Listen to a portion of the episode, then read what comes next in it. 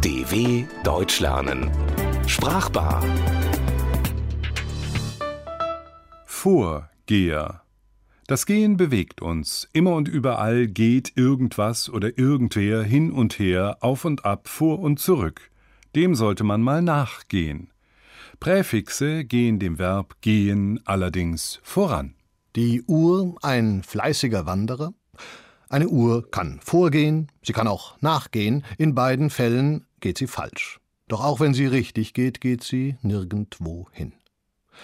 Nicht nur meine Mutter, sondern auch der Ofen war ausgegangen. So dichtete Heinz Erhard der große Wortverdreher. In der Tat, allein ausgehen hat zwei Bedeutungen, mindestens. Davon können wir, was? Genau, ausgehen. Wie sollen wir mit den verschiedenen Bedeutungen des Verbs gehen umgehen? Sollen wir sie auslassen, also umgehen? Nein, wir befassen uns mit ihnen sofort, also umgehend. Wenn die Rede ist von einem, dem das Herz übergeht, dann liegt es nahe, dass man zum Thema Liebe übergeht. Die Liebe, laut Sprichwort, geht sie durch den Magen, aber nicht durchgängig jedem. Es kann sogar sein, dass einem der Appetit vergeht vor lauter Liebe, schöner, als wenn der Appetit einem beim Essen vergeht, womöglich verbunden mit Schmerzen, die einem durch und durchgehen, intensiv, aber unschön. Das gilt auch für die Einsicht, wir alle müssen mal sterben. Eingehen, naja, besser vergehen. Bloß grammatisch erlaubt ist die reflexive Form, sich vergehen, denn die Schuld dessen, der sich an jemandem vergeht, vergeht nicht. Was in den Köpfen von Menschen vorgeht, die Verbrechen begehen, können nur wenige verstehen. Noch weniger verstehen, warum manche Verbrecher auf freiem Fuß bleiben, denn das hieße, dass ihre Rechnung aufgegangen wäre. Im Großen und Ganzen ist eine Rechnung, die aufgeht, nichts Schlimmes. Solange alles mit rechten Dingen zugeht, darf man, der Schüler, der Lehrer, sich darüber freuen.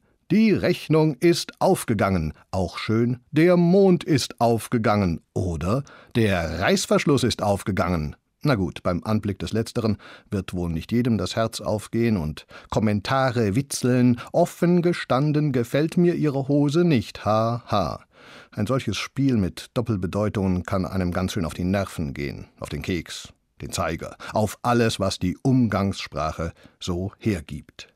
Normalerweise sollte so ein Reißverschluss wieder zugehen, als ob im Leben irgendetwas normal zuginge. Wer gerne etwas begehen möchte, der muss nicht, wie weiter vorne gesagt, ein Verbrechen begehen. Dazu muss er nicht mal die bildliche Bedeutung des Wortes begehen verlassen, obwohl es zweifelsohne schöne Wege zum Begehen gibt oder Plätze, schöne Plätze wie den Fußballplatz. Der Schiedsrichter muss diesen vor dem Spiel begehen, um zu prüfen, ob er, der Platz, bespielbar ist. Man kann, jetzt wieder bildlich gesprochen, auch Geburtstage begehen. Geburtstage, die uns alle angehen, zum Beispiel den Geburtstag des Reißverschlusserfinders. Ein solches Fest würde ich mir ungern entgehen lassen. Da würde der Herr freilich einigen Fragen nicht entgehen können, ich würde ihn nicht scharf angehen, nein, nein, aber ich würde gern erfahren, warum so ein verflixter Reißverschluss von alleine aufgeht, aber nie von alleine zu, und ob das mit rechten Dingen zugehen könne, und ob ihm, dem Erfinder, das eigentlich genauso ergehe. Viele Chancen entgehen einem.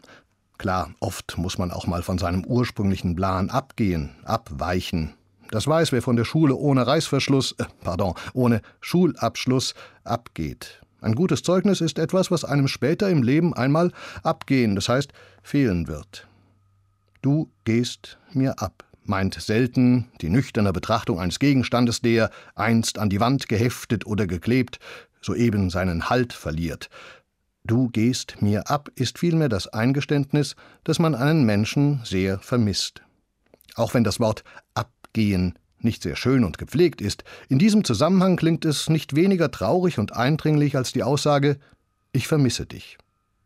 Zumal der andere, das Du, im G-Satz ja in den Vordergrund gestellt wird. Diese Formulierung ist komplett misslungen. Jedenfalls ist sie keine, die einem wie ein hauchzartes Schokoladenblättchen auf der Zunge zergeht. Auch diese Sprachbar entgeht nicht dem Gang der Dinge, der ist, das alles, seinem Ende entgegengeht. Tja, aber man könnte ja wiedergeboren werden. Na dann auf äh, ein nicht zu baldiges Wiedergehen. DW Deutsch lernen. Sprachbar. Mehr auf dw.com/deutschlernen.